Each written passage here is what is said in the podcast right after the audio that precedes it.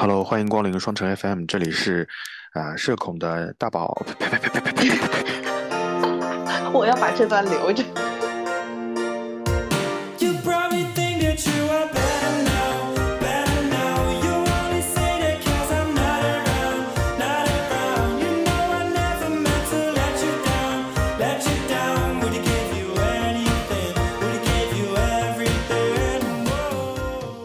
Hello，欢迎光临双城 FM，这里是社恐的大毛，这里是社牛的小宝。这里是你以为有一种社牛叫你以为的小宝，等于这一期开头我就已经把你的开场白给 cover 掉了。嘿嘿，嗯，嗯在你眼里面我可能是个社牛，但其实我不是。嗯，哎，在我们这期节目开始之前，我们还是要给大家呃祝一祝新年好，毕竟我们上个礼拜割了一期节目嘛。嗯，是的，好的，大家新年好，恭喜大家，预祝大家今年发大财。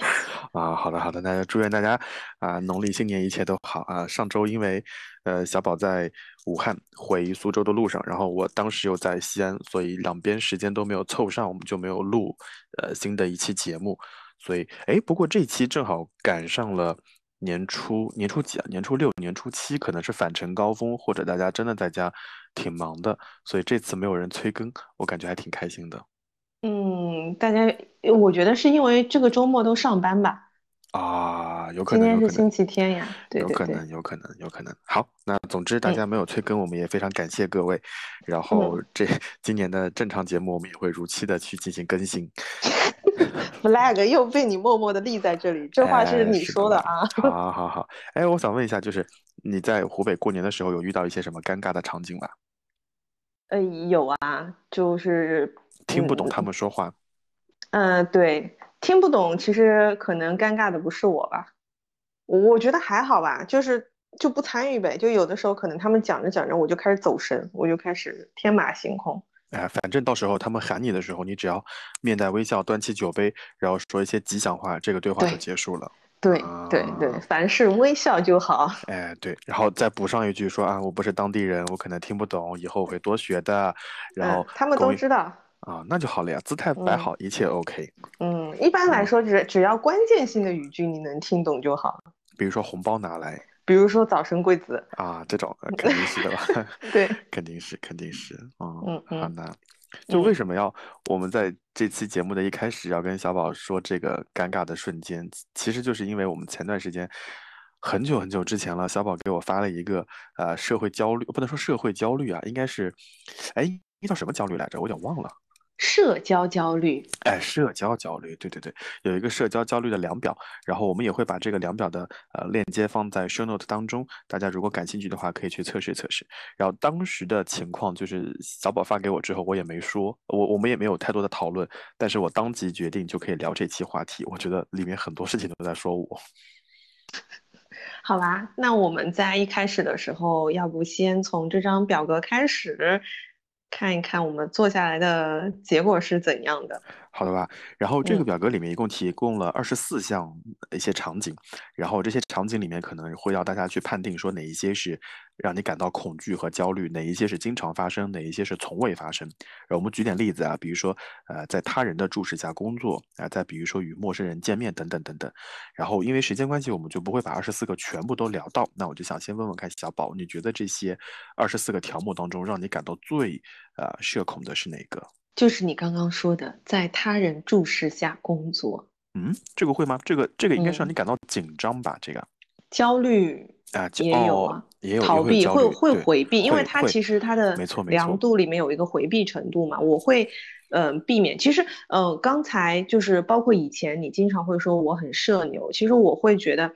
也许是我是双子座，我觉得我的社交就是我的我的社恐跟社牛就是分状态的，就是在工作的时候，很多时候我可能会比较社恐，然后在私下我可能就比较社牛。哎，我我举个例子啊，就是如果真的按照这个量表的思路来，他可能会先问你说这件事情会让你感到焦虑和恐惧的程度有多少，然后第二个问题是说啊、这件事情你你回避的概率有多少，是从来不回避还是总是回避？我脑子里脑补了一下那一些你社牛的场景，我会觉得那些场景本身出现概率并没有那么高，比如说你硬要介绍个什么东西，对吧？或者介绍个人类给我认识，然后再再包括这件事情让你恐惧和焦虑的程度其实是为零，所以你会发现这两个一加加在一起之后，那这这个条目的得分就会特别低，所以在我看来会显得你很社牛啊，但事实上其实这件事情在你那边发生的概率没有那么高的。嗯，对，有嗯可能是因为我们俩不在，呃，不是同城，所以很多时候可能我们在聊的东西本身就是我们感兴趣，包括或者说是在我的舒适地带，嗯，就会显得比较社牛一点。我可能每个人都是这样吧，我觉得在自己比较熟悉的领域或者比较擅长的领域的时候都是社牛，然后到自己不太擅长的嗯地方嗯或者不感兴趣的地方就会变得比较社恐。所以，所以照你刚刚来说，在别人的注视下进行工作，就是这件事情会让你的焦虑程度变得非常高，而且在你工作当中可能会经常发生。对，就是会有一种莫名的紧张跟不自在吧。我觉得其实，嗯、呃，比比起这一点之外，还有另外一个，我觉得我可能回避更多的就是，我一直到现在都，嗯，不是很喜欢在有其他同事在场的时候给，呃，就打工作电话，是不是很奇怪？啊，是是特别是给一些陌生人，或者嗯是有一些重大的 case 要打电话的时候，我会倾向于，比如说去会议室，或者说是出去一个人打，我会不喜欢有同事在边上，会让我觉得有莫名的这种焦虑或者紧张，或者说就是我会很怕受到干扰。嗯嗯嗯，我我觉得嗯会有会有干扰的存在，就是你总会觉得说我这句话说的好还是不好，或者说有没有把业务解释清楚，而旁边的人其实那个人并没有在听，但你总感觉好像别人会听，会可能会判断你的业务熟练程度或者是否专业程度，而这件事情会给你带来极大的焦虑。特别是有嗯比你高一级的这个领导在场的时候，不管是打电话还是说他注视下让你完成这项这项工作，我觉得都会让人很压力山大。嗯，其实本身可能跟这个工作是否呃很重要或者很复杂的关系不大，而且有的时候其实可能我们潜意识里面会有一些嗯、呃害怕或者担心啊，这个就是领导听我打这个电话会不会觉得我哪句话说的不对或者怎么样？嗯，其实可能我真实内心的想法就是我根本不 care 你说的到底对不对，或者我觉得我这样说是没有问题的，但就是很不喜欢被别人听到。或者说被别人白明白明白关注，哦明白哦，就是不想成为别人的焦点，对吧？大众非常不喜嗯欢。对，嗯，你你给我发这个量表的时候，其实我没有选出最，啊因为有一些其实是我工作生活当中，嗯，不可避免的，比如说在公开公共场，呃，sorry sorry，在公众场合和别人共饮啊，就一起喝酒啊，然后在听众面前发表啊。进行表演、演示或者演讲啊，等等等等，就这些，在我工作里面是包括会议发言，这些是无法避免的。但有一些加在一起就会构成一个画面，让人感到非常恐惧啊。比如说，进入到别人已经就坐的房间里面，那在我这边的场景就是酒局，就所有大小老板都已经就坐，然后这个时候你打开门，因为你可能有点迟到，或者老板到早了，这个时候发现所有位置都已经坐下，还剩一到两个，哦，那个时候会让我感到很焦虑一样的情况就是会议室里面迟到，啊。然后你从后门进去也是这个我不会，这个我不会，因为我我我开会的时候，我我我会我在我会我会控制这个会议的节奏，我会让它很快结束或者拖得很长，所以在会议室上我并不是很尴尬，但是酒局这件事情是不受我个人控制的。但会议也会不受控制啊。如果这个会议是别人组织的，然后你去的时候发现所有人，包括比你更高级别的人已经坐下来了，而嗯且你发现领导是面对着下面的同事坐着的时候，也就意味着你从后门进去，他也可以第一眼就看到你。啊，那我一般情况下就会直接坐在最后一排，或者就是嗯全程站着听完。嗯嗯，好，我这个没说完啊，就是先走进别人已经就坐的房间，然后除了这个之外，还有就是要与不熟悉的人表达不同的观点，或者与不熟悉的人进行目光对视。就那个桌那桌酒席可能有十多个人，可能就两三个人是我认识的，然后余下的全是这个酒局的主要目的。哦，那一瞬间我会感到很不自在。那你会回避这件事吗？就是会不会回避对于不熟悉的人表达不同的观点或者看法？我我们后面会聊嘛，因为我我之嗯前给你发了我我写的小笔记，我后面会聊。然后这个故事还没有结束，就是你现在已经进行到酒桌上跟别人聊天了，对不对？好，然后又回到前面一条，因为喝多了酒嘛，男生总是要上厕所的，你不可避免的会跟酒桌上的有一些人要一起去上厕所啊，这个时候就会很尴尬。你说你是去呢还是不去，对吧？别人别人一听你要去，他就想跟你一起去，然后哇，那个瞬间我就很焦虑。嗯，你会啊担心他在路上跟你聊天吗？我不仅担心在路路上聊天，我担心到目的地还在聊天。然后在进行中也在聊天，对，然后甚至还会问你结束了没有，我就会觉得然后结束了还在门口等着你。对，然后还继续搀扶着你回到刚刚那个你认识的人并不太多的房间，继续坐下，知道吗？所以所以你给我发的这个量表看单个，我觉得还没什么，因为你当时我跟你说要聊这期的时候，我正好在飞机上，然后我就看了一下那个里面的具体内容，哇，我觉得连在一起对我来说就是重拳出击。那其实还是说明这个单个的，呃，还是会对你造成一些小小的影响，所以它嗯连在一起的时候，它的这个影响就会变得比较大了。是呢，是呢，是呢，是呢，就是这样。嗯嗯嗯，哎，那我插一个题外话，就是嗯如果遇到这种情况，就是要在公共场合与人共饮，然后不可避免的发生下面你刚刚说的那个所有的嗯上嗯述所有情况，你嗯会怎么去应对呢？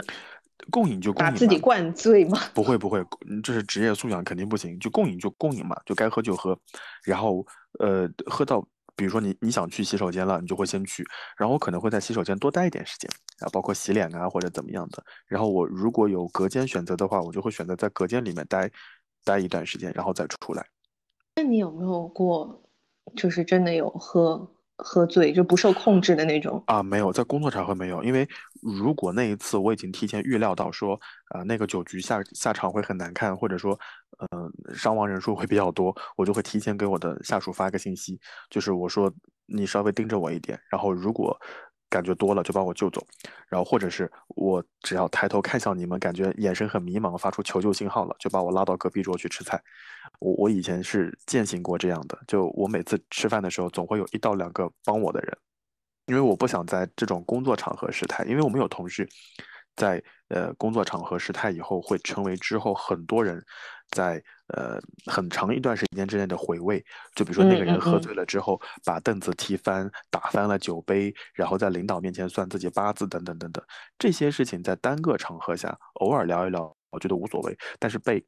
啊、当时的人全部都记住了，然后反复说，就会让我觉得很不自在。所以每一次遇到这种你你刚刚说的与陌生人共饮的时候，我都会提醒自己，就是今天一定要克制好，就是哪怕这桌菜再好吃，或者这个酒再昂贵，啊，你只能喝一点点，要迅速结束这个酒局，很累的，我跟你说。我怎么不知道呢？我们金融界喝的酒还少吗？哎，你们，我觉得金融界可能会喝一点脏酒。嗯嗯嗯，好了，嗯、我们来，对不起啊，我嗯不能笑太大声。嗯，嗯好的哎，，我听我跟你说，我听过一些这样的故事，我也有同学嗯同学在金融行业工作，他们就说没有办法。是没有办法，啊很多事情都没有办法，对，就只能说是保护好自己，加上不要在众人面前失态吧。我觉得这第二句话很重要啊，我觉得第嗯二句话很重要。嗯，好嗯，那我们就不聊这些敏感话题了。嗯然后，嗯，哎，刚刚说到我我觉得很尴尬的两两一些事情，那在这里面有没有让你觉得，就是你以前觉得尴尬，后来克服的第六个，啊？这个哦，我明白。通过练习。啊，对你一说我就知道是什么意思了。嗯，对对对，就是有有有一些事情，其实我觉得，如果你是通过努力，或者是就你可以后天习得的，你其实通过努力就可以去克服它。但有一些东西，它可能真的是性格里的一些障碍，你就没有办法。嗯嗯，make sense。嗯嗯，对，然后呃，包括同理，就是第二十个，在小组当中做汇报也是一样的，就是你只要能够准备好的东西，我觉得都没有什么问题。就有点像，其实第二十个就跟第六个差不多嘛，就是发对言啊之类的。嗯对，呃，在刚刚小宝说完这些之后，我我还要选一个，就是我一直没有克服或者一直让我感到不舒服的，就是第十五个，成为众人关注的焦点啊，这个我也是，啊，我我非常不想，而且当然，在我生活当中没有经常发生，但是这件事情给我的焦虑程度会变得非常大。非常大，就是那个瞬间，即使是受嗯到表扬，你都会觉得好像我不应该接受这个表扬，就是你会表现得出。我觉得这是从小的，可能就是我给你举个例子，嗯 我给你讲个非常鲜活的例子。我们这次从西安回来的时候，我们航班全满，就是公务舱、经济舱全满，然后整架飞机上就剩下了一个这个这个空座位是给安全员坐的。然后我突然发现，我坐在座位上以后，我发现乐乐有个东西在我这儿。然后呢，这件这个东西呢，我必须要交给他。他当时是从西安飞另外一个地方，然后我就问他，我说二号航站楼跟三号航站楼是不是通的？他说是通的。那我说你就跑到我的登机口，然后我想办法下去。你想，一般情况下登机完了之后，其实是不可以再下飞机的。然后我就和工作人员说：“我说实在不好意思，我说我有一个非常着急的证件在我这边，然后我要把这个证件给我的朋友。”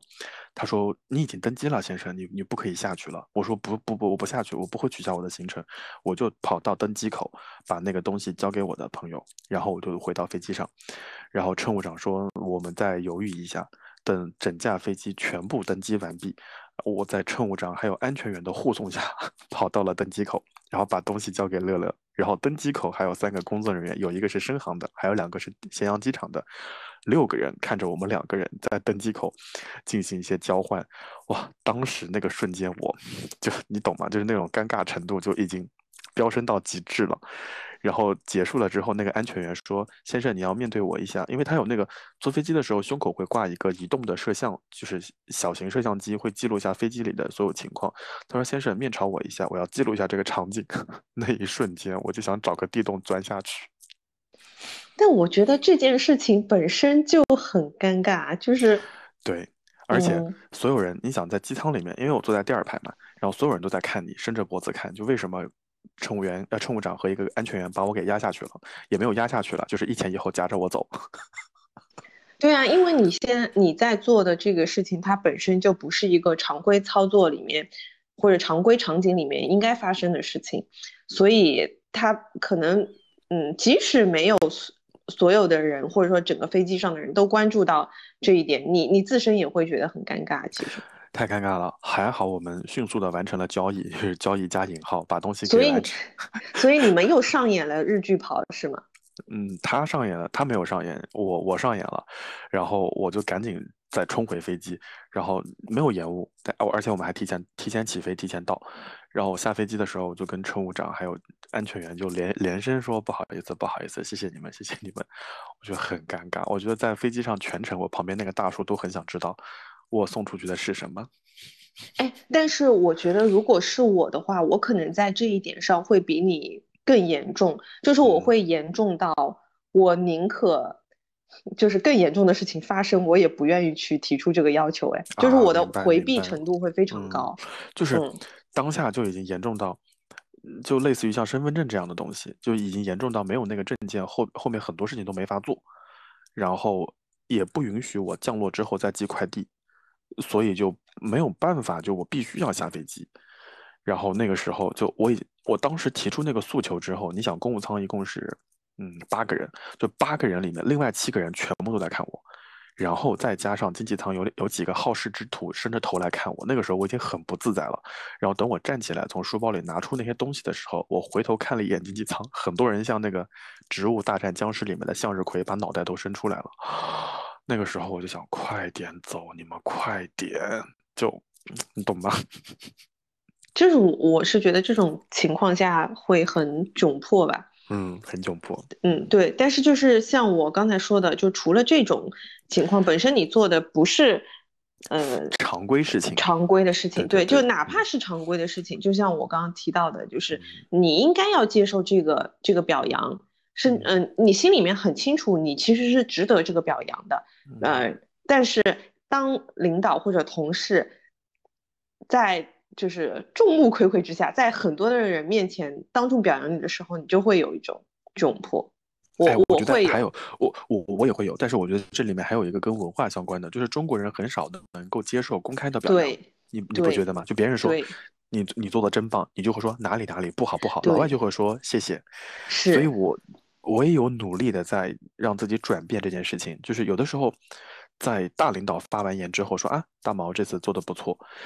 而且他已经前面花了五分钟陈述你做过的事情，他最后做了个总结，你说不错不，老板说不错不错，那个时候你说哪里哪里做的还不够好，那这种所谓的谦虚，其实就是在打老板的脸嘛，就老板刚说你很好，所以我觉得在今年还有一个就是很重要的新年愿望，就是要接受别人的赞扬和包养，以及做好合理的回应。就比如说别人说啊你做的很棒，那下一句话就是我下次继续努力。哦，我觉得这嗯种可能是今后要调整的方向，而不是在公开场合感觉很不自在，脸通红，嗯耳朵发烫，然后还说了一句不是不是。是的，我我希望就是我没有说要让自己要马上可以嗯达到说欣嗯然接受，嗯但我希望我自己可以不要表现的太过尴尬。回忆起就是我们要聊这些话题的时候，我也有认真想过，就是社恐这个词到底是什么时候出来的，以及什么时候就是变得被大家所关注。好像就是这两年吧。我觉得就是这两年，但是但是我想说，好像在嗯，不管是知乎还是社交媒体上面，大家会把社恐和内向这两个词会搞混淆，因为有的人他可能只是内向，但他并不社恐。就比如说在电梯上，有很多人他不说话，他可能就是内向或者就是话少，他并不社恐。所以我我其实在认真想的一件事情就是，社恐和内向其实还是有很大的区别的。我我我我我有两个场景嘛，一个场景就是坐电梯，然后同事不跟同事跟你搭话，你不太说话，或者说你回复的时候用的字儿特别简单，就是嗯，好，对，没错。我我觉得这种就是内向啊，不太搭话，或者问的人话不投机，呃，缺少一些热情。但是如果真的是社恐的话，就是下面这种情况，就是我在日常生活里面可能会出现的，比如说我在电梯间，远远的已经发现了有同事在排队，那那个时候我就会选择下一部电梯，或者我会选择先去其他的楼层，然后再回到我的目的地，或者说明明电梯里面还有多余的空间，但是我一看那个电梯里面还有两三个人招呼你进去，我一想，妈呀，还有十七层楼，我们得聊多长时间呀？我特别不想。那那个时候我就会假装有事儿，我说，哎，等一下，我我突然有个事儿没做，转身离开。其实我也不会离开太久，等他们那个电梯门关上了，我会再重新按向上的楼层。我觉得我后面说的这件事情才是标准的社恐。应该是这样子的，他其实是可能就是心里面，我我觉得就是心理上是有主动回避的这个成分在里面的。，没错，没错。而且我我我还很很喜欢一个描述，就是这件事情我可以应付，但是应付这件事情要耗费我太多的精力和能量，且这件事情会循环发生或者频繁发生。那在这样的情况下，我就宁可选择回避它。对，而且就是意嗯识到这件事情要发生的时候，第一反应就是逃避。嗯，没错没错，所以，嗯所以就是我我我一直就会认为，有的人他其实只是内向，他可能没有到呃有社交焦虑这么这么严重的情况，他可能只是不善言辞。或者说那个人我就是不想跟你说话，就是真嗯正社恐，其实有我在网上查了一些社恐的情况，我我有一个故事，有个小故事跟你分享一下，就是有个小哥。啊，他想回家，然后他家的从公交车下来到他的小区，其实直接呃穿过一个小树林就可以了。然后那个小树林的尽头呢，就是个药店，然后那个药店呢，呃，他只要穿过药店，从前门到后门，他就可以回家了。但是他每次进药店的时候，总是要感觉自己要装装作我要买点什么东西，否则他永远无法躲避这这个这个售货员问的一个问题：看点什么，买点什么，挑点什么。所以那个小哥就会觉得就很焦虑，因为他就是想回家，但他又觉得不好意思，穿过人家的店，你又不买东西，所以后来他发现，那我就买点什么东西喽，所以他就开始买一些常用药，什么咳嗽药、感冒药等等等等等等。久而久之，他发现这是他应对社恐。呃，就是应对这种焦虑的一种好办法，所以他后来发了一张照片，打开他们家的抽屉，满满当当抽屉的感冒药，还有咳嗽药。他说这就是我应对我焦虑的办法。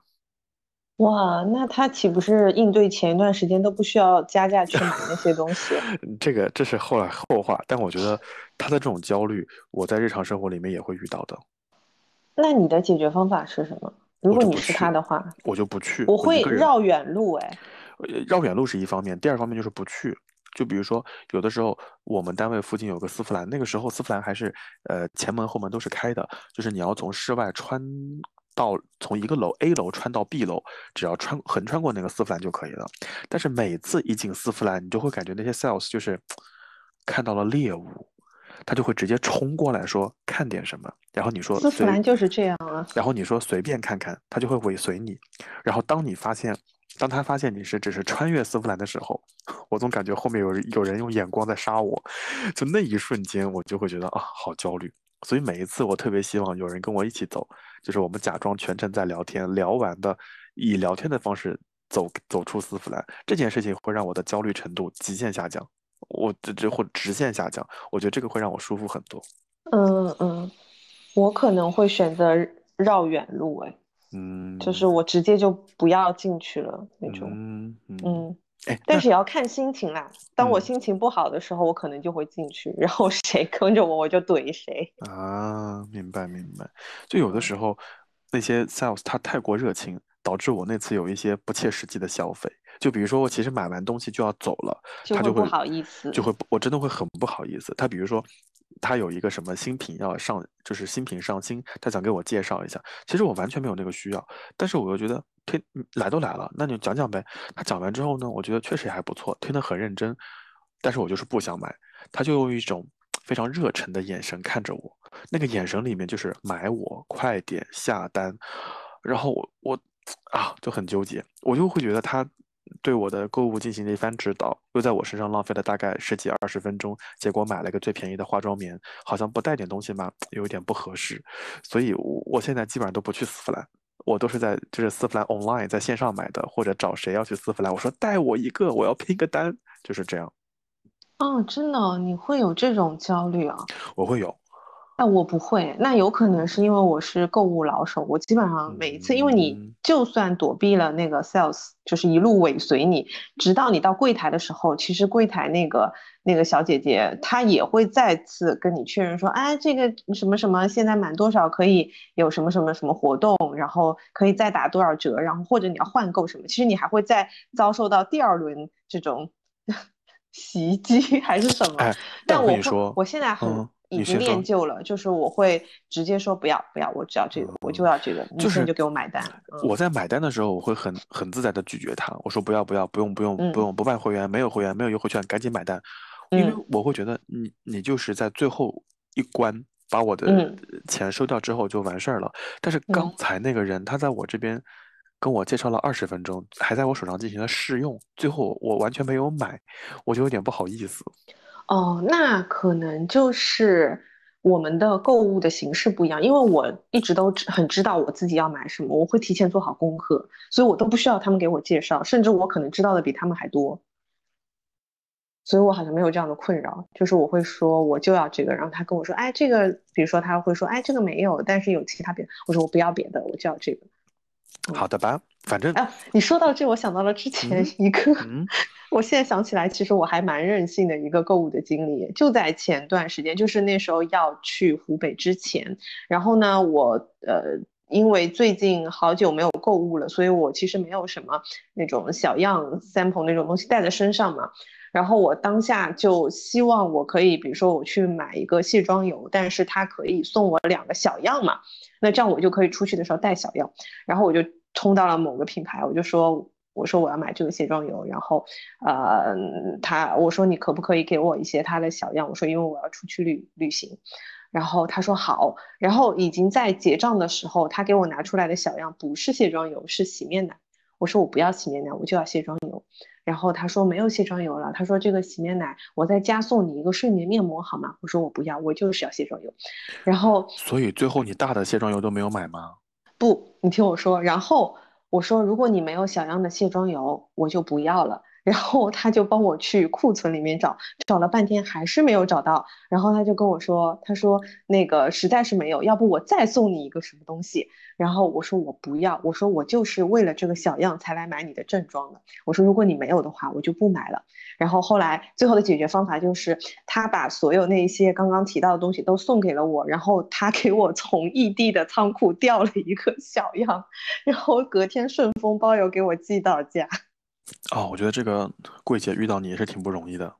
嗯，但我看得出来他是真的很想做这个生意啦。这一单，对，对，我其实也会看人，就是如果说嗯他们确实还挺好的，其实我也不会特别为难人家。但嗯像你刚刚说到丝芙兰，其实有一些嗯，真的就是挺那个啥，也不单指丝芙兰了，很多的有些品牌他们可能会觉得啊，你这个可能不太会买啊，或者怎样，就态度不是很好那种。我其实想要买这个产品，但是我会故意不在他这边买，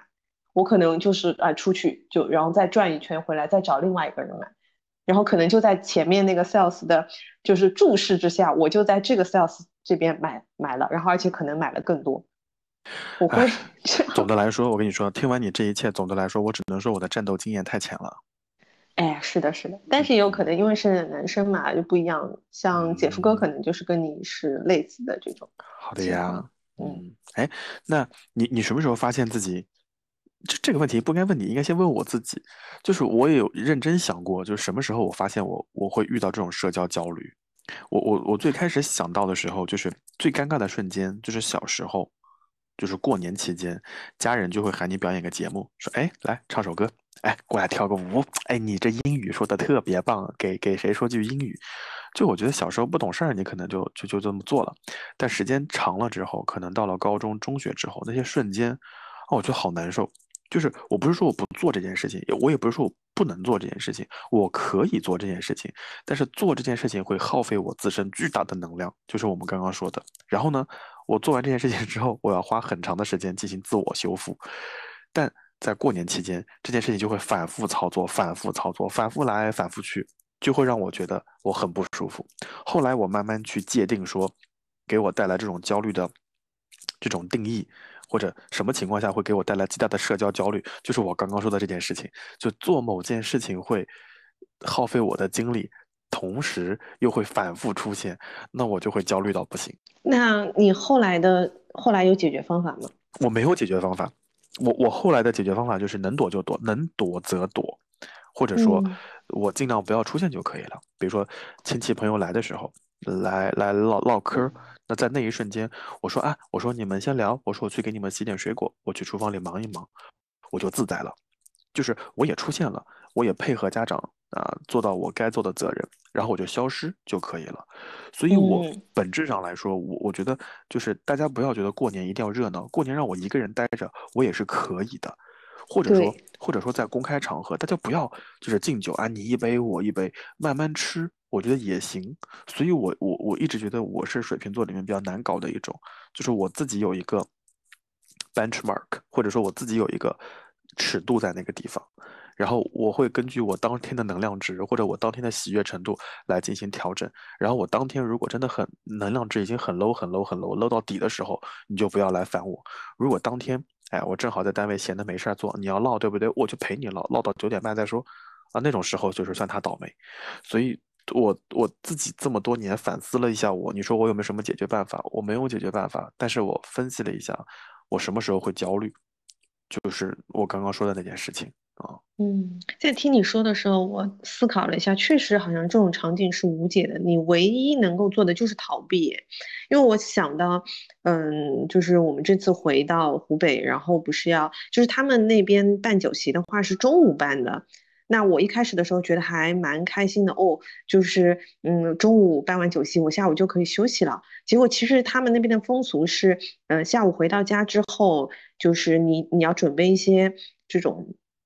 就是茶呀、茶水和糖果，然后会有街坊邻居或者是一些呃，就是亲戚，他们会上门来道贺，然后你就得要给他们敬茶，然后要招呼他们嘛。哇，你知道吗？就是因为我一方面语言不通，一方面我也不知道应该要怎么去称呼他们，因为有可能有一些比你大，呃，跟你同辈的人，你得叫奶奶；有一些，嗯，就是外婆那个年纪的人，你得叫姐姐，你知道吗？就是我完全。没有办法独立去面对这些人，然后以至于我非常勤快的在 厨房里面泡茶。那天后来我们算了一下，我们大概泡了一百二十多杯茶。啊，我觉得这就是我我个人觉得这就是最好的解决办法。对啊，然后大家嗯就觉得我非常勤快，你知道吗？其实我只是不愿意出去。啊，没事对，我觉得是一样的，一样的一样的道道理，一样的道对理，对，对，然后包括后来就是在过年期间，然后因为杰夫哥他是难得才回去一趟嘛，那就会有很多就是可能同学也是从呃外地回来，然后会要见面，就会有很多很多的这种应酬。然后后来因为他出去的太频繁了，呃，然后他就是我公婆就有点不太不太开心。其实他们是为我着想，就觉得为什么他把我一个人丢在家里？其实殊不知我一个人在家里可自在了。真的，对你带我出去，其实我又语言也不通，然后我也没有办法跟他们聊到一起去，就很嗯嗯尴尬。我情愿自己一个人在家里。哎哎哎哎。嗯就是我我我是觉得，就是很多时候大家出于好意，怕你怕你寂寞，或者说怕你一个人不舒服，但其实我们有自洽的方式，我觉得这还蛮蛮重要的。我再给你举个例子，就是你 你刚刚说我我讲的那些事情，我再给你举个例子，就在飞机上，因为有时候我们做一些航司，他会要求乘务员过来跟你打招呼，然后有的时候飞机上人并不是很多，但是那些乘务员声音就特别大，他就会说：“哎，大毛，欢迎您登机，今天您要喝点啥？是喝茶、果汁、饮料还是咖啡？”就是你懂吗？就是国航的空姐扯尖，就是把嗓子捏尖了，超大声的跟你说话，然后你旁边所有人都会看着你，然后那个时候我就说。不要，他就会说：“真的什么都不喝吗？来点儿呗。起飞之后我们有正餐，您看您吃点啥？”那个瞬间我就想，我要坐到货舱里面去。所以后来基本上上飞机，我就他如果要过来的话，我说您忙，我自己就可以。然后今天不吃不喝，下飞机喊我就行。我就这样就结束了这些对话。啊，我想想那些瞬间真是太尴尬了。是的，哎呀，你说到这个，我就想刚才你讲到那个电梯的电梯的那个场景，就是可能会回避，或者说我去坐另外一趟，我就觉得，因为我这个人就就是有一些人他的这个体质就是天生会吸引老板的体质，就是你坐电梯一定会遇到老板。哎哎，我很感我很感兴趣，就是如果你电在坐电梯遇到老板怎么办呢？我现在的方法就是我能坐货梯我就坐货梯。哎，我跟你讲，有时候老板他也知道货梯上下上下楼很快，老板也会坐货梯的。哦，我们大部分时候老板是不会的，偶尔真的是遇到也没有办法，嗯，真的是没有办法。对，你知道我怎么办吗？嗯，我有时候就会戴降噪耳机，然后如果老板要搭话的话，我就会假装打电话，我就会就会发出嗯嗯嗯啊什么？我在电梯里，稍等一下，然后假装直直耳朵，意思就是我在打电话，然后老板也不会再跟你闲聊。天呐，那我好像不会啊。有的时候我就是经常就是电梯门一打开，然后看到一群大佬站在那边，嗯就虽然他们不会跟你讲话，但你站在那边，你就觉得自己是多余的，啊，多吸了他们一口空气，然后也是从嗯十几层一起下去，真真的啊，那个时候，那个时候我就如果真这样的话，我就会说，我说你们，嗯，就是各位领，就是各位老板，就是你刚刚说的情况，电梯门一开，很多大佬，我就会说你们先下，我换下一趟，我还要拿点东西，我就让他们把电梯门关了。啊，那我也不会哎，我都不敢说这个话，我就只会默默的进去，然后叫一声领哦导好。啊，那太尴尬了。我觉得就是进巨电梯，尴尬进电梯你还要想跟谁先打招呼，然后打一圈招呼下来，哦，太累了。那我宁愿等下一趟。你等下一趟之前，你也不跟他们打招呼吗？我就说，我说，呃，我说各位老总，你们先走，我等下一趟，我还有东西要拿，或者我说我还有其他同事要跟我一起走，就这样。嗯，那我们老板，那我们的领导之一可能会翻白眼哎，他会觉得，那你按什么电梯呀？想清楚之前按什么电梯？原因原因是你们下来的太快了，别人还没准备好，然后我关上门，你们走就是了嘛。嗯，我跟你说，就是最近在追那个《狂飙》，然后里面里面有一个就是那个他早期出现的那个黑社会的那个那个那个头目叫叫徐江，那个人跟我们有个领导长得特别像，我每次嗯看都特别出戏。他就是属于那种会，你可以，你如果看了这个剧，你呃，或者说我知道听众里面有很多人看过你们可以脑补一下他发火跟翻白眼的样子，就是我们那个领导的样子。啊，他其实人并没有很很不好相处，但是他就是那个腔调，就还挺吓人的。好的吧，反正我我在工作场合里面，如果真的遇到很多大佬的话，我就是属于能避开就避开。故事总是这样发生，不算什么深刻，不算那么认真。重复走过的路，不算多么特别，也不完美一瞬。是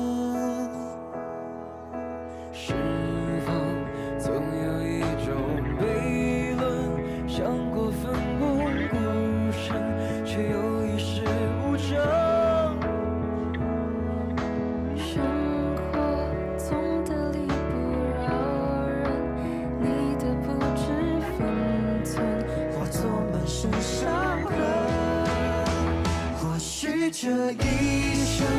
无休止的胜算，无休止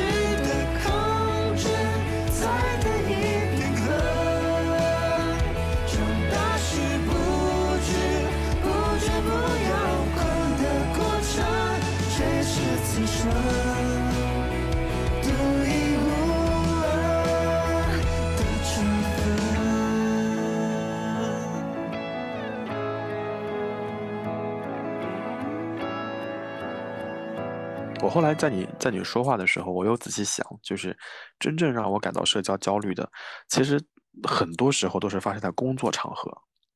就是朋友之间，大家朋友之间心里都有这个逼数。那、怎么说脏话了？Anyway，就这样，就是朋友朋友之间，他们心里都有这个数的。他知道你不舒服，就不会再 push 你了。或者有的人他都不会成为朋友的。对但，是领导就不一样，就是工作场合必须要面对你他们，必须要去的，没有办法的。就是我给你举个，我给你举个例子嘛，就是我非常害怕的一种局，就是我刚刚在节目一开始所描述的局，就是那顿饭的目的就是为了认识人，所以你在饭桌之前，在上饭桌之前，你肯啊定有大量你不认识的人。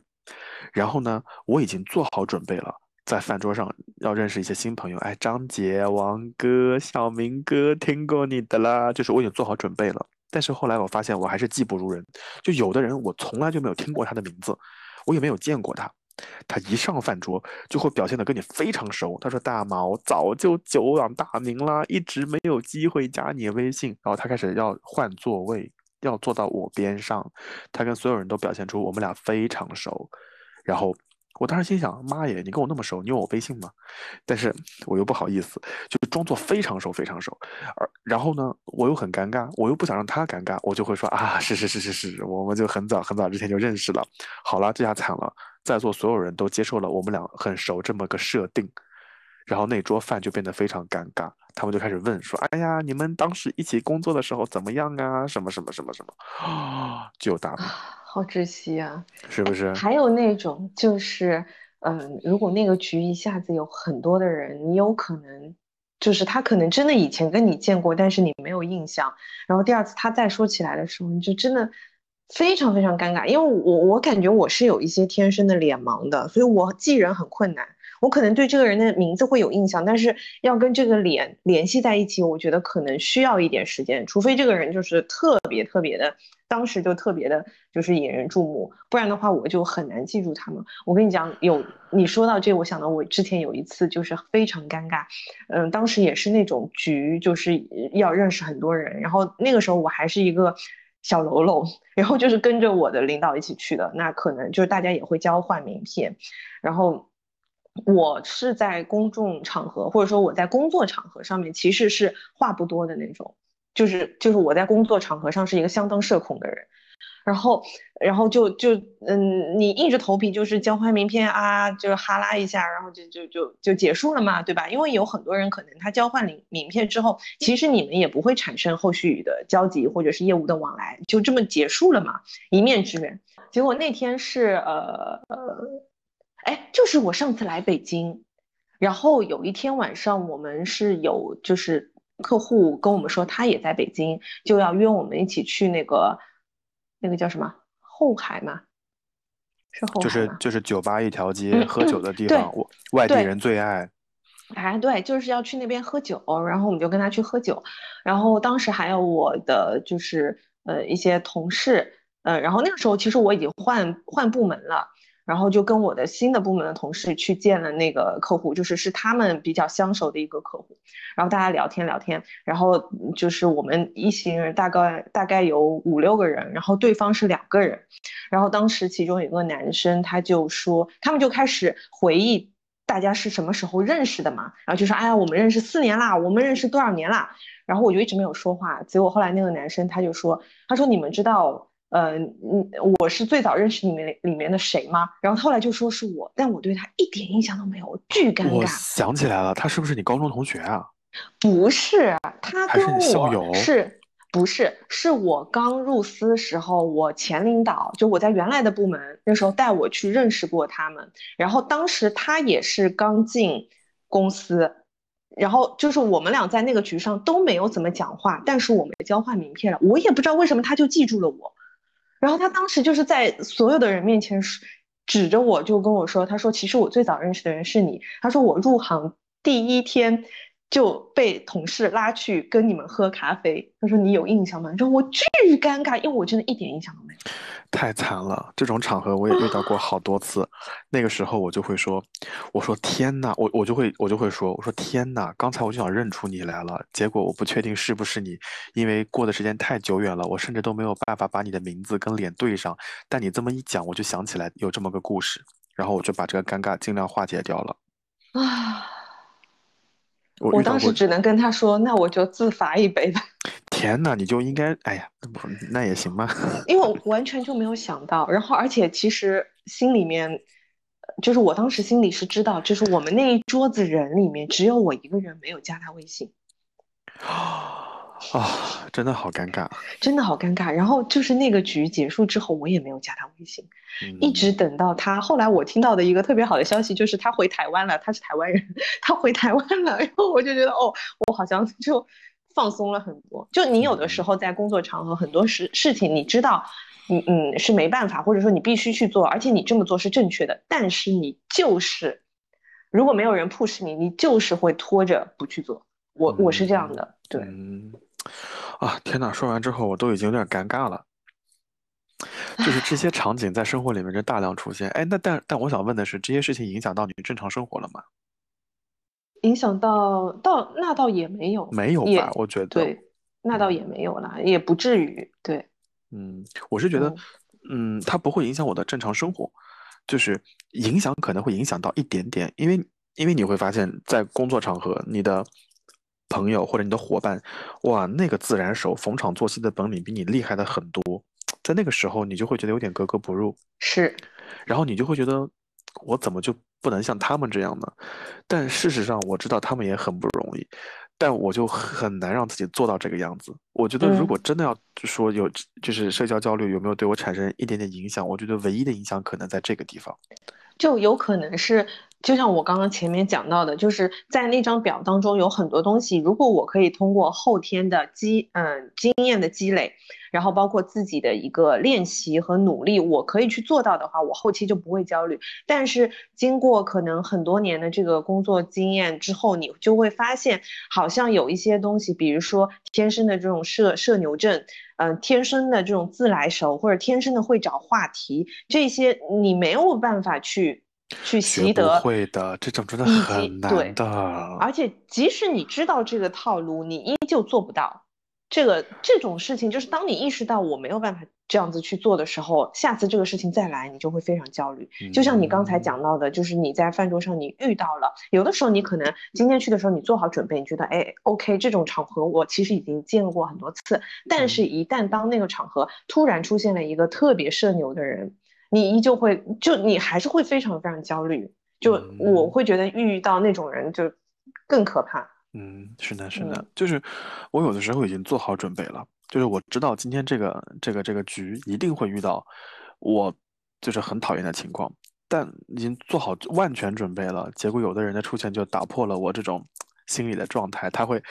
把我的焦虑带到一个极致，甚至更可怕的是，有一些同事他就很擅长这种酒局啊，他们在这个饭桌上这个运筹帷幄、觥筹交错，结果我发现我本来想第一个敬酒的，到最后就是就所有的人都敬完酒了，就我还没有敬酒。啊，那一对。那一瞬间，我想好累啊，老板能不能忘了我没有敬酒这件事情啊？是永远慢别人一拍，然后还有一些人就是他，嗯他可能呃，不仅他自己很牛逼，然后他还会发现你慢了一拍，然后他还要帮你去组织一下。哇，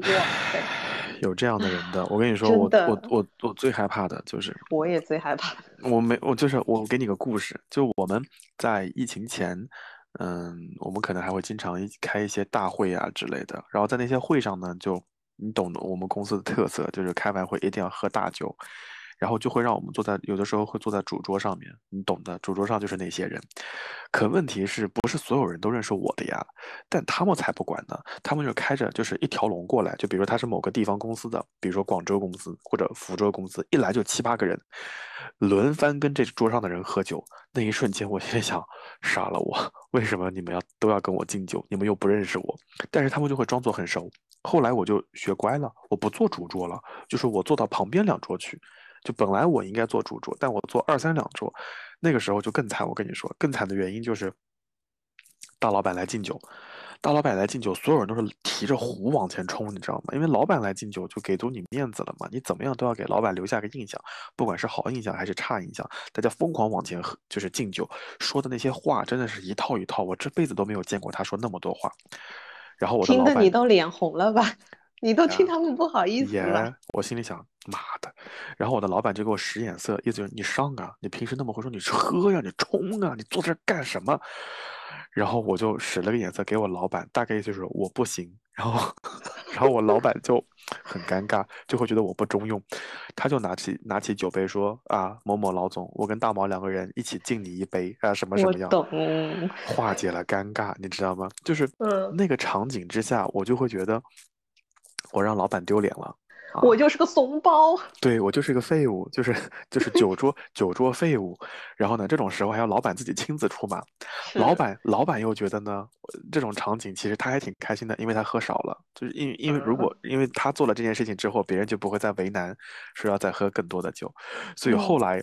我为了防止这件事情发生，我绝大部分情况下我都请假。我都不怎么想去，因为有一结果结结果就会有很多人跟我说说，哎呀，你错过了晋升最好的机会，你怎么有机会让老板记住你呢？就是这种酒局一定要多去多表现。我觉得你说的很有道理啊，但是老子就是不想喝，所以但你还是有权利的。像我们后来就演变成，就是重要的会议啊、饭局啊是不可以请假的，就除非你真的是有非常就是攸关生死的事情哦，你你才能请假哦。然后还有就是，嗯，那个，呃，你就是你们去这种饭局或者酒局的时候，是可以选择自己坐在哪里的吗？我们是不可以选的耶。哎，以前呢都是不能选的，都是指定的。后来发现，以前我跟你讲更夸张，我们还要求一个男生跟一个女生隔着坐。嗯，但是总有一些酒蒙子喝多了之后不规矩，后来就会变哦成大家自由组合，但一定要保证，就比如说总公司的那一桌上面一定要做好各个子机构的人，不能总嗯公司那桌上全是总公司的人嗯啊，只有这一个规矩。嗯，我们是后来演变成为呃抽签，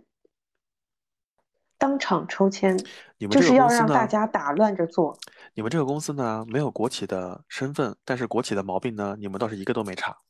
嗯，对，我们是流着国企的血液的，哦，虽哎呀，然不是纯种的。好恶心啊！就是就是这种场景，酒桌场景，会让我感到无比的尴尬。然后我也有不得已的时候，不能请假。那不能请假怎么办呢？就坐在桌上，对吧？老板使眼色你就喝，老板不使眼色就算了。然后有的时候就会有其他，就是旁边的同事就开始问我说：“哎，怎么不见你喝酒啊？哎，你今天怎么没有敬酒啊？”我当时心里想：“妈的，你就不能闭嘴吗？你就不能好好吃饭吗？肉还堵不住你的嘴吗？”他说：“你怎么还没敬酒？”那这个时候我就会说：“老板，我和他跟你一起敬一杯。”他就知道不要惹我。这个好哎，这个好哎，嗯，哎，真的，我有的时候就闷头吃菜的时候，就会有人从隔壁桌冲过来，就说啊，你怎么还没有给老板敬酒？我就想关你屁事。那个时候别放他走，抓了他手就冲过去说：“老板，他要敬他，他要敬您酒，我觉得不好意思，我们俩一起来。”记下了，记下了，学到了，我跟你说，后来几次以后，他们也这种就传开了，就不会再惹你了。他们就知道说我不太好弄，而且我也喝趴过几个同事，所以他们知道就嗯是我是能喝，但是在酒桌上我尽量都不喝。嗯，哎，说到这个，我跟你说，就是 我们部门不是那个呃有两个小朋友嘛，然后嗯他们当中其实有一个是真的呃海量型的，就是没有醉过的，是那个那个那个吗？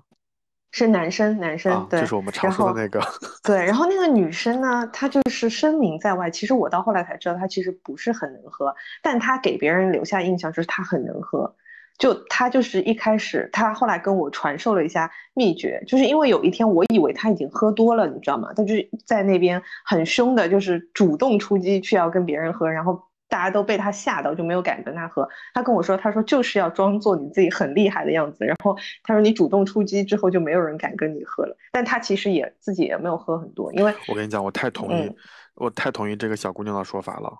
对他就是哦真的就是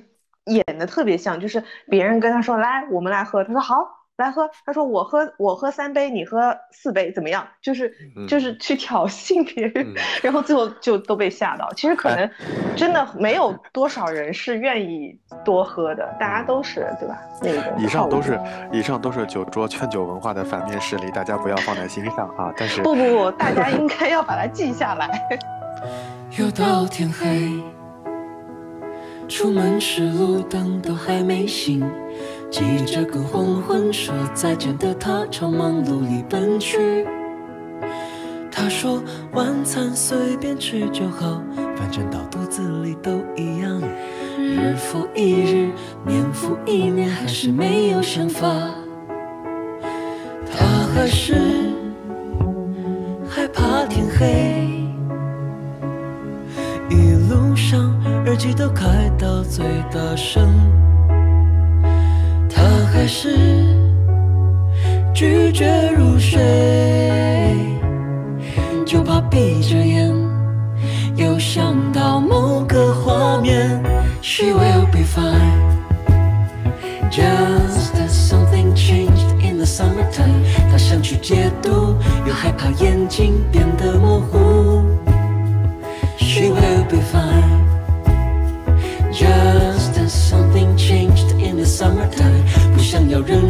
就把自己献给忙碌。其实这些尴尬的场景、让人不舒服的场景，真的很多都是在工作当中。嗯，对啊，就像你说的，其实因为我们只有在工作上面，你必须去面对你不想面对的人，你不想完成的事情。但是你在私下，你可以选择跟谁交朋友，不喜欢我就不交朋友，我我就远离他就是了我很，同意对吧？我很同嗯意。嗯，没错没错。哎，对那个我我突然想到一件事情，哎，就是嗯如果真的有一天啊，别人来问你这个问题，说啊，小宝，我最近遇到了一些这个社社恐的情况，然后就很尴尬，不管在工作上还在生活上，你你会跟他们分享你的观点吗？或者说给他们一些建议吗？比如说你应该怎么怎么样，你应该怎么怎么样。就比如说我在饭桌上，我就会觉得很尴尬，就会有一些不开眼的同事就说：“你就应该先敬酒啊，加老板微信啊，你坐这儿干嘛呀？”就那个时候我就很烦躁。就我想问，就是你你你在你舒适圈当中，你会给别人一些建议吗？不会耶，因为我会觉得每个人都不一样了。你有的时候虽然就是，就像那个那个谁说的，就道理都懂啊，但是就做不到啊。所以就说这种话没有什么用啊，没有什么营养啊。嗯，对啊没错，没没错，就是嗯我我真的很感激那些教我的人啊，就是他们真的是就是为了，对，这种屁话又来，他们真的为了我好啊，他们会觉得说我应该抓住这个机会认识更多的大佬，但但那个时候我就会觉得你给我的建议真的很好，我做不到啊，就是臣妾做不到啊，对什么老板。什么老板一站起来，你就要开始敬酒，然后老板准备走了，你也要赶紧起身。这我做不到啊！每次在饭桌上，我的主要任务、主线任务就是吃啊。对啊，所以，所以有时候他们给我一些建议，我真的很感激他们。然后我就会说，管好你自己，不要再给我建议了。嗯而且，而且我觉得这里面更尴尬的一件事情就是，就是你给了我这个建议啊，你说这个经我真传，屡试不爽，每次都好用。可是我没有做到那一刻，就是没有做到你那个水平的时候，我会更加焦虑。对就是怎么怎么怎么他敬酒的时候，老板就这么开心，怎么轮到我敬酒的时候，老板有点不太乐意呢？我是哪句话说错了，还是我调儿起高了呢？我的焦虑值就会更大。我心里想，你还不如让我闷头吃饭。是的，呃所以有的时候别人说，哎呀，他说小徐，你看，呃，你看你这个在饭桌上，对吧？这个太太过矜持啊，这样表现不好，你要给老板留下深刻印象。那一刻，我就在心中大喊救命，救命！不要不要给我讲这些事情，你让我一个人挺好的，我觉得。对，可能就是我们知道这些道理呀、规则呀之后，最后的结果没有改变，但是反而整个一个晚上，可能我知道我要第一个去敬酒，然后我可能一个晚上都在想，我到底在什么时候站起来，然后最后我还是哎最后一个，对吧？是呀，是呀。嗯我给你举个例子，我我我给你举个例子，就是在在呃，比如说在演唱会上的时候啊，别人占座，然后其实，在那个当下，你就应该直接跟他说你坐错位置了，这是我的座位，然后你就很不好意思，你就眼睁睁的看着他唱完了第一首，唱完了，呃就他他坐在你的座位上啊，就听完了第一首，听完了第二首，uncle 也 uncle 完了，站也站了，结果呢，你在旁边的 台阶上站了一个晚上，你就永远没有坐上你那个座位，就是有这种社交焦虑。我当然不会了，我当嗯然不会了。我我我我我是说，我看到那我是说我看到那个经验分享，别人给他嗯的建议就是，你要冲上去，直直接跟他说说你坐错了位置。我觉得这个建议很好，但是真正对于那种社恐的人而言，有这种社交焦虑的人而言，他要在内心鼓足多大的勇气呀、他可能会说，等这首歌唱完我就去。是哦好好，他他没动，不急不急不急，等旁边两个人一动我就去。哎，他们怎么还没动啊？不急不急，等他这瓶矿泉水喝完我就去。然后等那个人等坐错位置人回头发现这个表面部表情很凶狠，然后这个当事人就在想，等他等他 peace 一点了我再去。等啊等啊等，演唱会就结束了。就然后也没有好好的听演唱会。对呀，就那些建议可能真的很好，但是对于当事人来说就没有那么好。所以，对呀所以有的有的同事和有的朋友发现我有社交焦虑之后，他就会说：“哎，我给你个建议，就是下次你要往哪里看，你要听什么东西。”其实我内心是感激的，但是我从来不用。嗯，因为做不到啊，就哦是你说的那些建议，我不知道吗？我也知道啊，我也知道应该要嗯去跟他讲啊，但是我就是开不了口啊。嗯，对不对就这些会让我更嗯加焦虑。嗯，是的，是的，嗯，但是可能我们，我我在想，有一些可能，呃，像像我们这样的，就是可能更多的这种社恐是在工作中的，可能还好一点。我们可能对于生活当中的，呃，一些陌生人啊什么，我们并不是特别在乎他们是怎么看我们的，所以我们反而可以比较自在。但是我觉得可能更严重的一些社交焦虑，就像你说的，他可能在生活当中都会影响到他自己正常的生活。那这种我嗯觉得就会比较严重。哎，就是对对于这样的这样的一些嗯朋友也好，或者听众也好，我觉得有一个比较好的办法，就是观察一下自己让你舒服的时候是什么样的状态。比如说，可能是戴着耳机，可能是有朋友陪在你身边。那如果你如果在这些环境下会让你很舒服的话，你一旦产生那种很很强烈的焦虑情绪，会让你不舒服了，你可以向他们寻求帮助。我觉得这是让你缓解尴尬和焦虑的比较好的一个办法。对的就，比如说我觉得不需嗯要强迫自己没没错没错变得很呃去社交或者怎么样。就是如果说嗯这个场景这件事情你可以独立完成，你觉得独立完成你会更自在、更从容，你嗯就一个人嗯去做。但如果说是不得已的呃一些需要去呃，比如说我想看演唱会，但是我害怕一个人去看演唱会，那你就找人陪你去看，没有所谓的。嗯，没有错，没有错，没有错，嗯是是是，就我嗯觉得更重要的还是关注你自己，因为你看我们今天聊的这一些，包括我们在网上看到的这一些，可能还没有那么严重，严严重到影响了日常生活，但是真的有一些人已经严重到需要去看医生，需要去服药。我觉得对于这些呃朋友而言，我觉得刚刚小宝说的就很对。我还想到了一个好的办法，就当我自己知道会有一些让我很焦虑的场景出现的时候，我就会及时寻找一个人的帮助。就这种人可能是日常跟我关系还不错，或者平时跟我接触比较多的，我就会提前跟他们说，比如说 去丝芙兰的时候，我就跟他们说拦住我，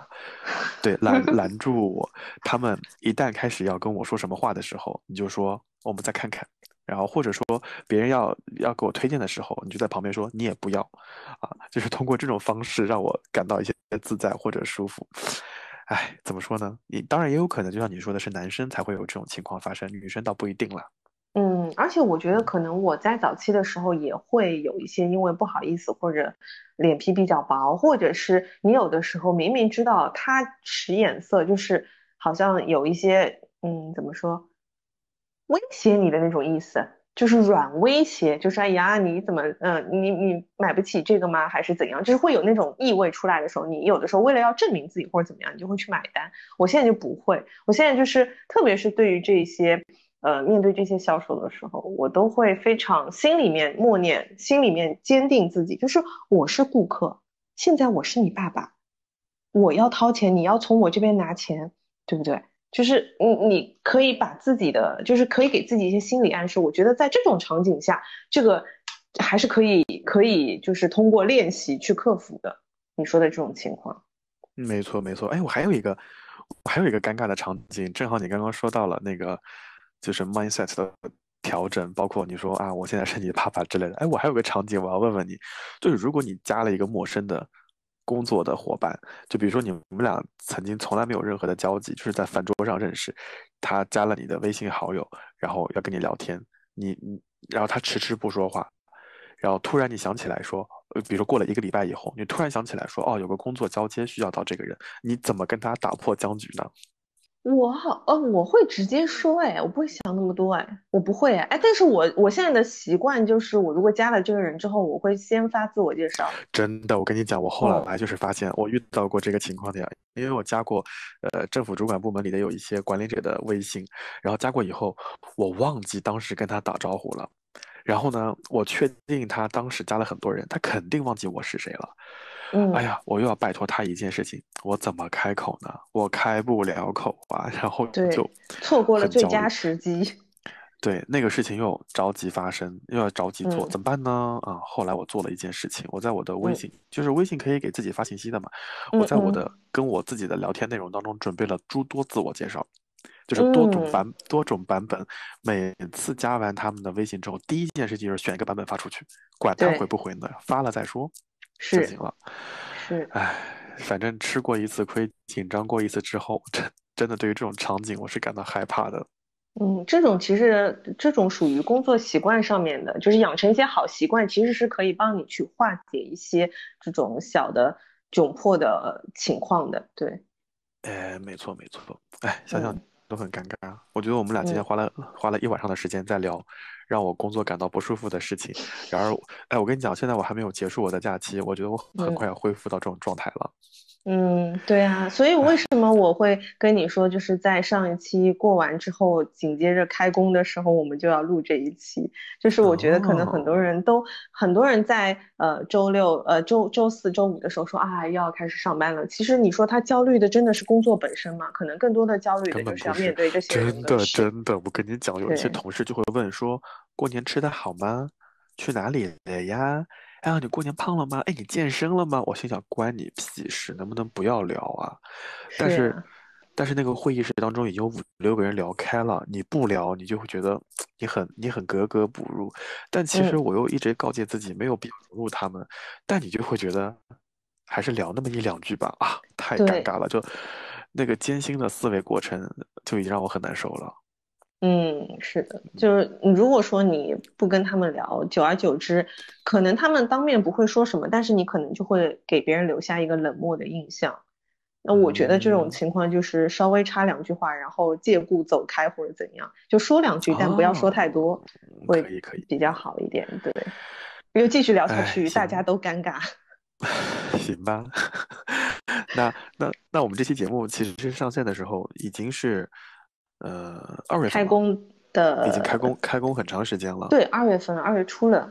嗯，嗯，那那对于那些嗯、呃刚刚过完年，然后刚刚开工的一些职场打工狗们，你有什么好好的祝福或者小小的建议吗？嗯，我就还是针对今天的主题来说，就是虽然说在工作上面，很多时候就像我刚刚跟大毛说的，我们可能道理都懂，但是我们确实做不到。那我觉得，嗯、在各种场景下，其实还是多少可以给自己一些心理暗示的。就是我自己会给我自己一些心理暗示，特别是我有的时候会很焦虑，就是要给一个陌生的客户打电话，就第一次打电话什么，我都会焦虑，但我会跟自己说，再怎么样，这只是一份工作。我会这样跟自己说，就是不要让自己耗费太多的时间精力。就是我可能一个下午我都在准备这个电话，我觉得就没有必要。其实你有的时候立刻去做完这件事情就没有什么大不了。所以我会这样子，就在工作场景上，我会跟自己说，这只是一份工作，你只要按照这个正确的呃顺序去做，然后如果遇到问题，你打电话，现在立刻去解决它就可以了。你你如果耗一个下午，你其实它不会不会有任何好的改变。我会这样子去安慰自己，然后对于其他嗯在生活当中的场景的话，我觉得就自己舒服就好了。嗯，嗯而且呃，就像我们在上几期有一次的这个节目当中，我也提到，你以为很多人会关注你，其实大家都在关注自己的生活，没有人会真正的在乎你，所以就不要把自己看得太重嘛。嗯，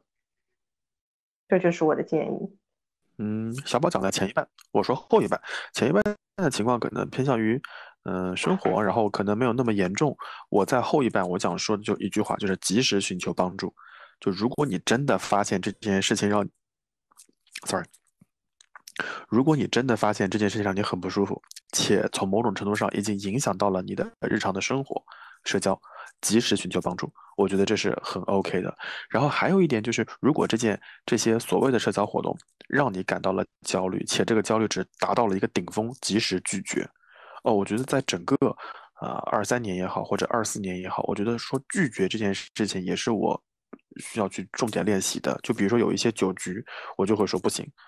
我就不去了啊，或者我刚刚康复，我就不喝了，等等等等等等，就尽量能够让自己变得稍微舒服一些。就像你说的，就是让自己舒服一些，不要为了那些所谓的面子或者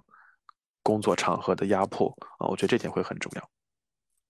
对的，就是还是虽然说我们在工作上面会有一些妥协，或者说有一些社交你不得不去面对，但是还是更多的注重一下自己的感受。如果说实在是呃在一些这种嗯群体的场合里面必须要去面对或者做一些动作的话，确实你可以。呃，像大毛说的，就寻求帮助。你可以找一个搭子，就是面对一些情况，比如说，呃，你要去跟客户谈一些比较呃困难的事情。那我我觉得就是我们都会呃找到自己的搭档，就是一个人唱红脸，一个人唱白脸，就大家演一出戏嘛。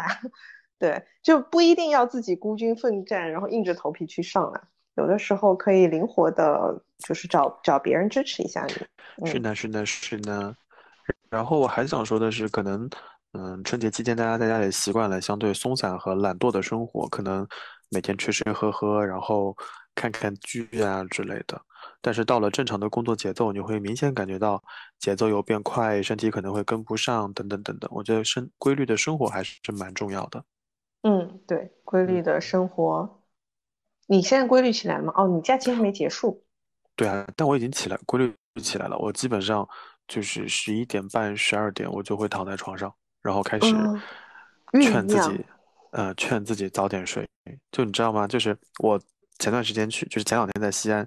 然后嗯跟朋友还有同事见面吃饭，然后，哎，你记不记得经常给我们录节目的那对，就是嗯做嘉宾的笛子，就是，嗯哎，不能说他名字了，名字到时候你可以把它消掉。就嗯他们那一对是，呃，在这就是南方是西安人，然后我们这次去的时候呢，在西安就一起吃了饭，也见了面啊之类的。他们正好给我送了新年礼物，他们说，因为他们知道我黑眼圈很重，所以他们说在在呃淡化黑眼圈和遮瑕这两件事情上面，他们做了深入的考虑。他说，如果要遮瑕呢，就要给我送个遮瑕膏，他感觉很折腾。他说送个墨镜呢，感觉很多余。你已 经到了这个程度了吗你？看这对夫妇真的是，他们说那想了一下，还是给你送淡化黑眼圈的产品吧，你一定要好好用嗯啊！我跟你说，这是从二零二二年到现在我收到的第四个眼霜了，我的个天呐！所以你知道我的眼睛眼眼就是眼睛的部位黑色素沉积有多么的严重，所以我就每天好好用眼霜，好好睡觉，我觉得这个还嗯蛮重要的。嗯，好好睡觉是真的，它可以嗯解决。你记得吗？我们之前跟芋头有一个群叫“早睡解决一切问题哎，可说呢，那个群已经很久没有说话了，我感觉过两天那嗯个群就可以活跃起来了。”。嗯嗯嗯，因为要出分数了。啊，对对对，嗯 好了，那我们这期节目到这边也聊的差不多了。那嗯我们也特别欢迎各位在聊天区跟我们说一说让你焦虑的一些事情，以及你是如何克服这些焦虑的。那我嗯们也特别欢迎那些社牛的朋友们。那就我因分享一下经验。对吧？有社恐就肯定有社牛，我们特别希望就是散落在民间的各位社牛跟我们来聊一聊，就是让我们很尴尬的一些瞬间，你是如何顺利克服的？我觉得还是虽然说我知道学不会，但是还是让让眼睛先学会，还是要跟各位去取取经。是的，是的，嗯，嗯然后在新的一年也预祝大家工作顺利，然后嗯多一些社牛的瞬间，少一些社恐的尴尬吧。好的，好的，嗯好，我们这期节目到这边就结束啦，那我们就下期再见了，嗯，好的，那我们下期再见吧，拜拜拜 I guess Peter Pan was right. Growing up so wasted time. So I think I'll fly away. Set a course for brighter days. Find the second star I'm soaring. Then straight on to the morning. I know that I'll be fine. Cause I know Peter Pan was right. Just a lost boy in a small town. I'm the same kid, but I'm grown now. Trying to make it out, I don't know how. Wish that I was young, what have I become? Now it's late night and I'm at home. So I make friends with my shadow and I play him all the sad, sad songs. And we don't talk, but he sings along like, Ooh, fairy tales are not the truth.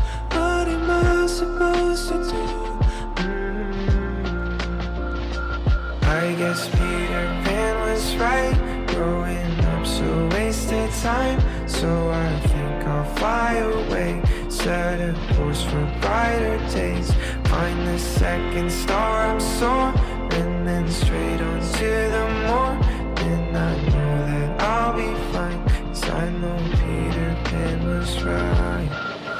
Days feel like a blur now. Still feel 18, but I'm burnt out. So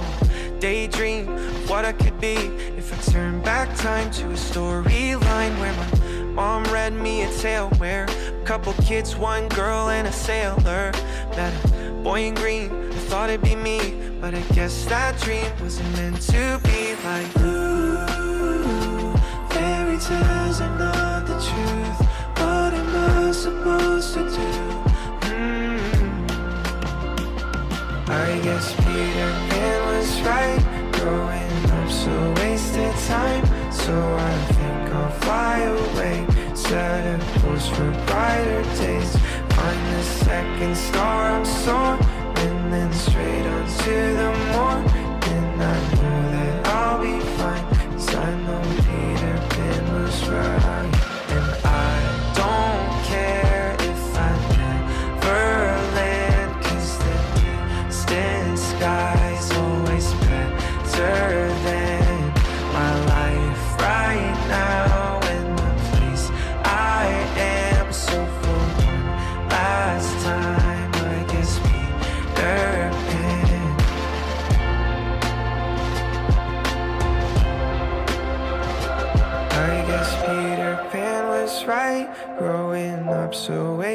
time. So I think I'll fly away. Set a course for brighter days. Find the second star I'm soaring. Then straight on to the morning. I know that I'll be fine. Cause I know Peter Pan was right.